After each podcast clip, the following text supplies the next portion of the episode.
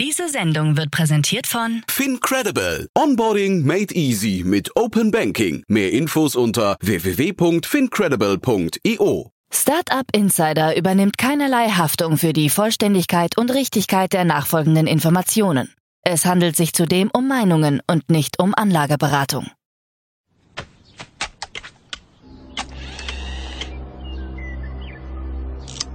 To infinity and beyond!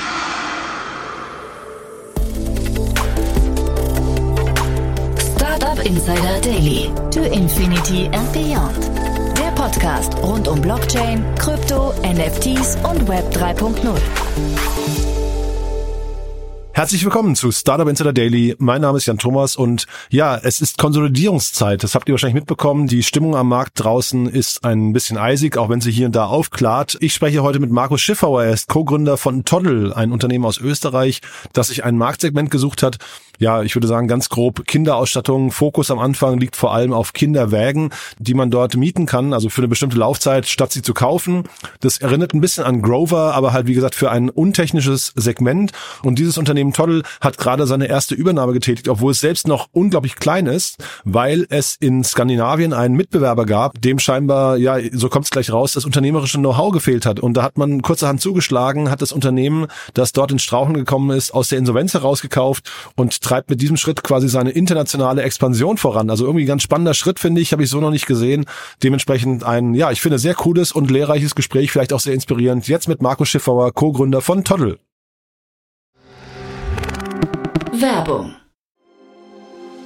Sei dabei beim HTGF Family Day am 11. und 12. Juni in der Station Berlin. Für zwei Tage voller Inspiration und Business. Tauche ein in ein einzigartiges Netzwerkerlebnis mit bis zu 1500 Teilnehmenden. Erkunde das innovative Seed- und Later-Stage-Portfolio des Hightech Gründerfonds. Lass dich vom vielseitigen Programm inspirieren und knüpfe wertvolle Kontakte. Sichere dir jetzt dein Ticket. Mehr Informationen findest du unter www.family-day-htgf www.startup.de.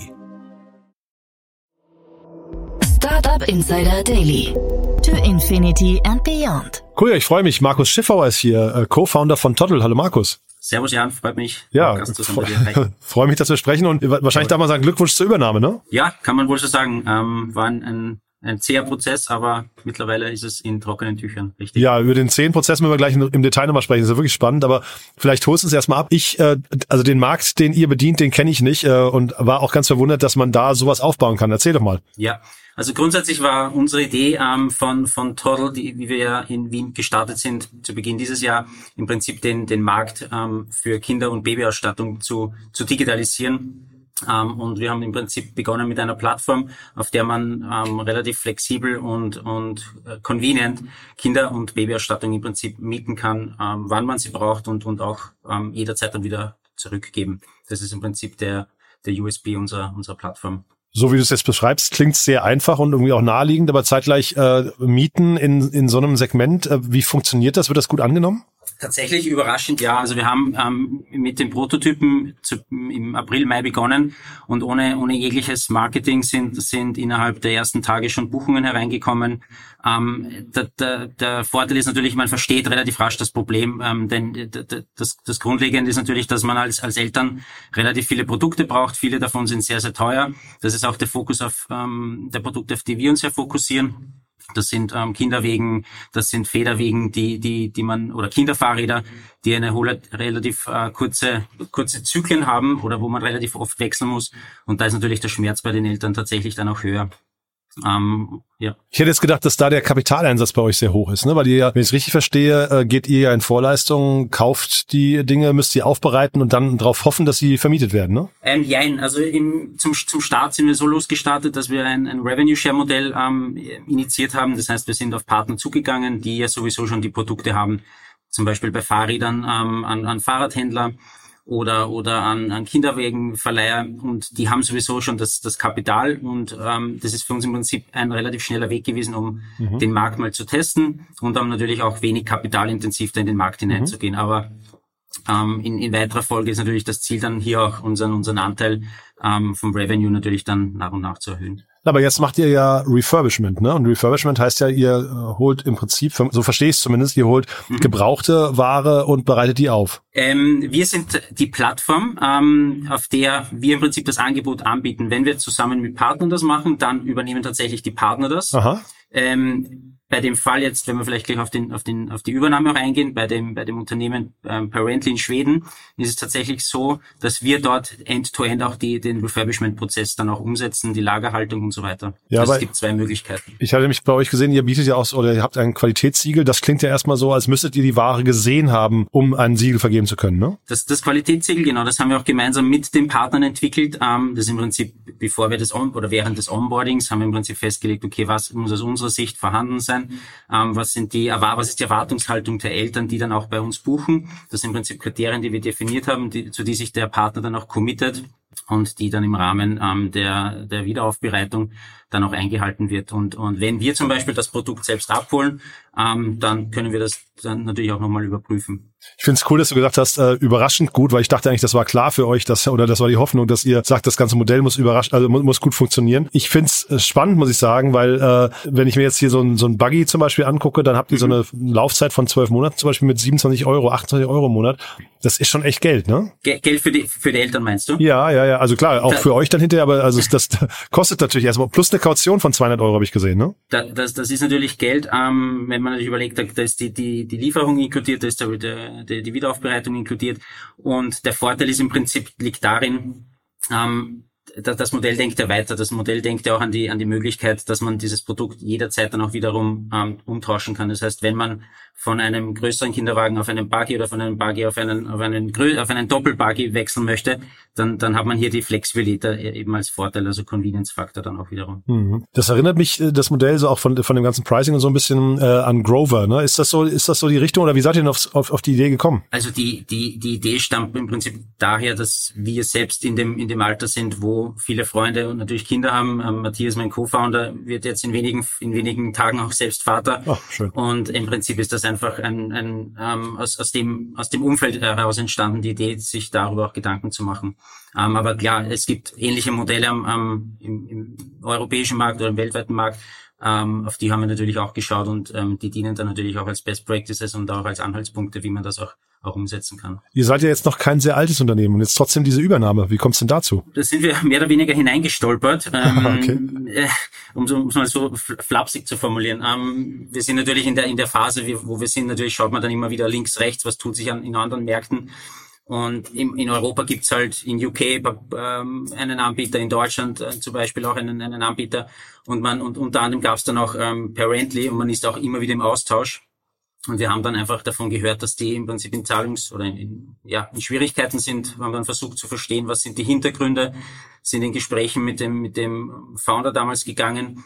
Und dann haben wir im Prinzip herausgefunden, okay, das, das, da ist Substanz vorhanden, da scheitert es eher an der unternehmerischen Umsetzung, an der Oper Operations, wenn man so sagen will. Mhm. Und wir haben dann im Prinzip die Chance gesehen, ähm, dort auf einer guten Basis aufzusetzen. Und zusätzlich gab es da oben, ist Parently im Prinzip ein Name, der da oben schon etabliert ist.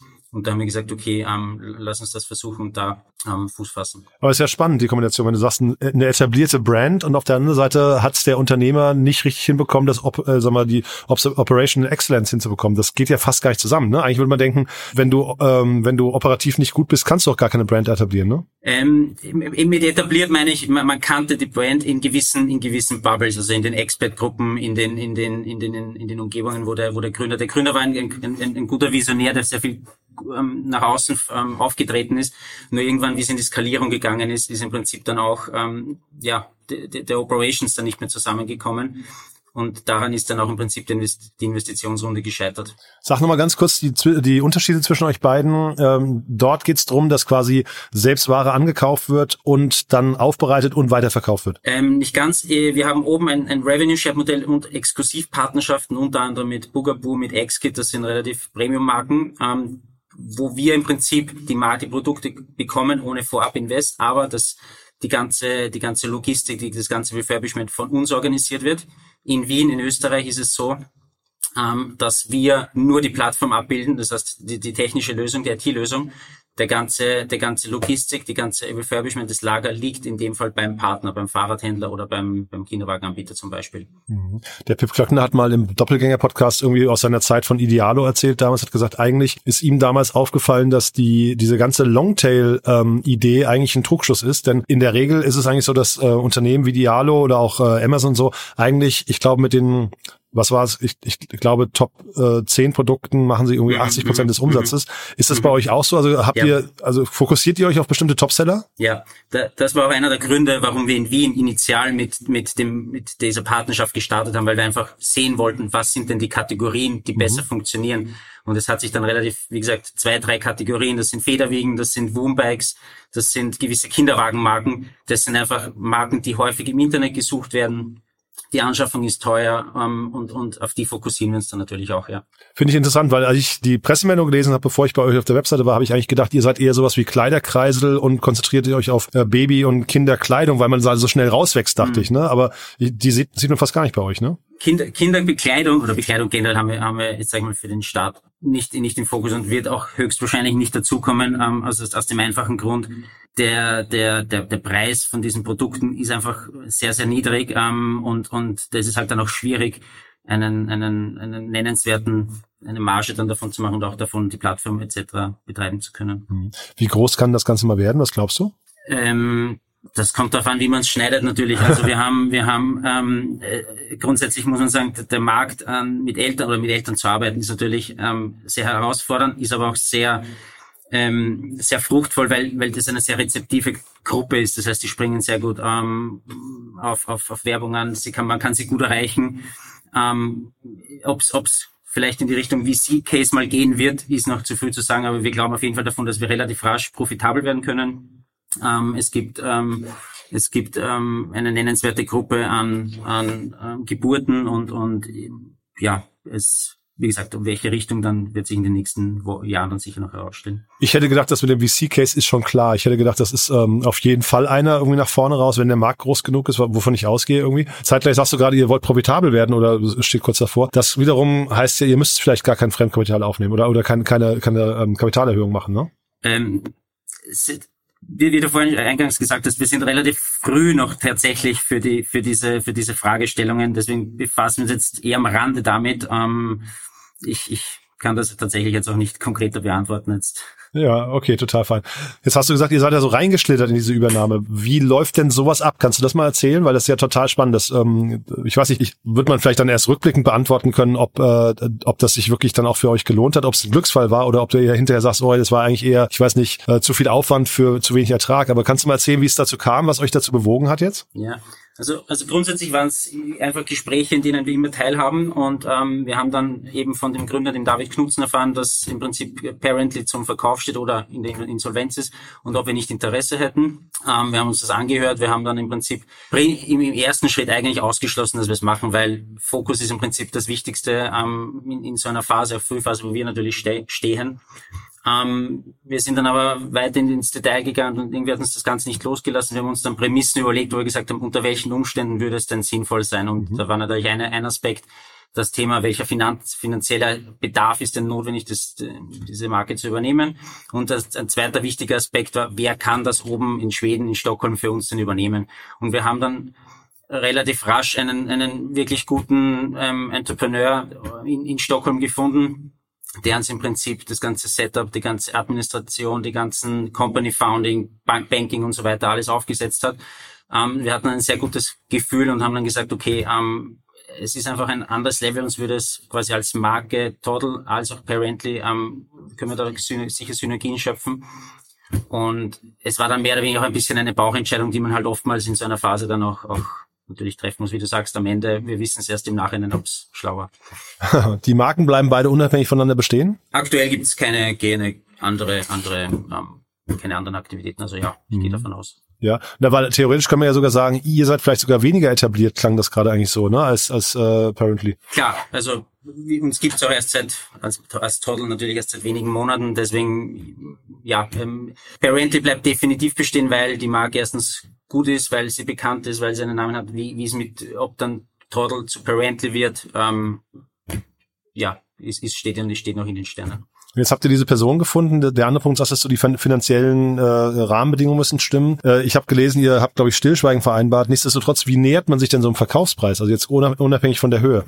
Ähm, man nähert sich in dem Fall, wir haben uns so herangenähert, dass wir ähm, versucht haben zu verstehen, was ist denn die Option für den äh, Insolven die, die weiteren Optionen für den Insolvenzverwalter. Und wir sind davon ausgegangen, ähm, oder das haben, haben sie uns auch gesagt, dass es dass andere ähm, Anbieter im Prinzip nicht mehr in Frage kommen. Und da war die, die zweite Option für den Insolvenzverwalter im Prinzip die Auflösung. Mhm. Und dann haben wir im Prinzip eine Rechnung gestellt und gesagt, okay, was würde für den, für den denn am Ende herausschauen, wenn er im Prinzip die Produkte herauskauft oder verkaufen müsste an die Kunden? Welcher Aufwand steht dagegen? Und haben dann im Prinzip ähm, diesen Aufwand des Insolvenzverwalters plus diesen möglichen Return, den er generieren kann, ähm, berechnet, kalkuliert und dann für uns eine, eine passende Gegenangebot gestellt. Ja, klingt super. Das heißt aber jetzt, ihr habt jetzt quasi den Integrationsaufwand, ja? Genau, wir haben jetzt den Integrationsaufwand. Ähm, dazu gehört das Thema IT-Plattform, dazu gehört natürlich auch das Thema, wie gehen wir mit dem Marketing um. Das ist natürlich das, das Um und Auf bei so einer, bei so einer Aktivität, äh, generell bei so einer Plattform, auf der man mit, mit Eltern arbeitet. Wie, wie passt das Ganze zusammen? Ähm, wer, wer übernimmt dann vor Ort auch nochmal Marketing? Und ja, genau, ähm, Integration ist natürlich aktuell der Haupt, Augenmerk. Ihr habt das so rund von der Woche announced, wahrscheinlich die News selbst ist schon ein paar Tage älter. Wie fühlt sich's heute rückblickend an? Es, es fühlt sich richtig an. Also ja. ähm, es, es mit jedem mit jedem Tag, in dem wir an dem an dem Thema arbeiten, ähm, ist es ist es tatsächlich ein, ein, nach wie vor eine richtige Entscheidung und wir würden es auch wieder so treffen. Jetzt hast du gesagt, ihr habt da einen Mitarbeiter gefunden vor Ort. Äh, Gibt es denn noch weitere Mitarbeiter in dem, äh, äh, in dem, äh, sagen wir, bei Parently, in dem gekauften Unternehmen oder ist das quasi jetzt nur ein Mitarbeiter und ihr macht den Rest remote von hier aus? Genau, also wir haben, wir haben so schnell wie möglich versucht, die Kosten hinunter zu, hinunterzubringen ähm, und haben im Prinzip damit mit diesem einen Mitarbeiter oben begonnen und ähm, den Rest machen wir hier aus Wien. Kann man solche Unternehmen sehr lean steuern demnach, ja? Ähm, wir haben Gott sei Dank ein gutes Setup mit Logistikpartnern gefunden. Das heißt, ähm, wir haben natürlich der Aufwand, die ganzen Prozesse aufzusetzen, Refurbishment-Prozess, Logistikprozess mhm. ähm, und so weiter, ist natürlich, ist natürlich sehr, sehr hoch. Aber wir haben, wie gesagt, Gott sei Dank die Partner gefunden, die das auch end-to-end ähm, imstande sind, dann, dann durch umzusetzen. Wenn wir jetzt in einem Jahr nochmal sprechen würden, wo steht ihr da? Ähm, in einem Jahr sind wir laut, also hoffentlich ähm, bei einem, bei einer vier, über vierstelligen Kundenanzahl und ich hoffe, dass wir uns dann damit beschäftigen, wie wir ähm, neulich gutes Kapital aufstellen, um nach äh, Finnland, Dänemark oder Norwegen gehen zu können. Das klingt super. Markus, mit meinen Fragen sind wir durch. Haben wir was Wichtiges vergessen? Nee, ich glaube, ist alles gesagt und habe mich sehr gefreut. Mich auch. Weiterhin viel Erfolg bei der Integration und ich würde sagen, wir bleiben in Kontakt, ja? Super, vielen Dank, Jan. Bis dann. Ciao. Bis dann, ciao, ciao. Startup Insider Daily to Infinity and Beyond. Der Expertendialog mit Daniel Höpfner und Kerstin Eismann rund ums Thema Krypto, Blockchain und Web 3.0.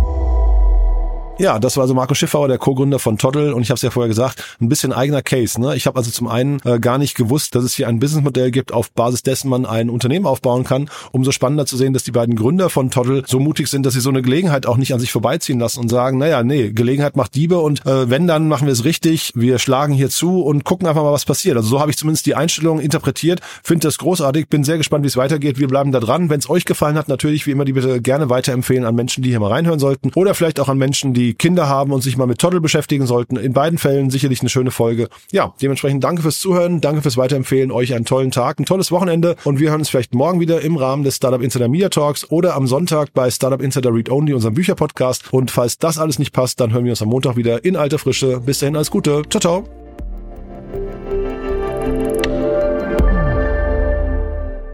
Diese Sendung wurde präsentiert von Fincredible. Onboarding made easy mit Open Banking. Mehr Infos unter www.fincredible.io.